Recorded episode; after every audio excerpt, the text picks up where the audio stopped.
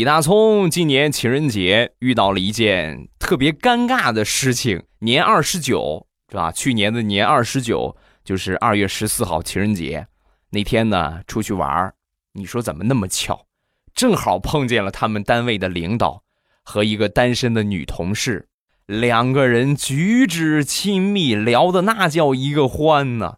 大葱正好从他们就是打了个照面。那这同事是吧？你都认识，你不能装不认识。他也看见大葱了，然后大葱很尴尬的看了他们一眼，然后默默的就走掉了。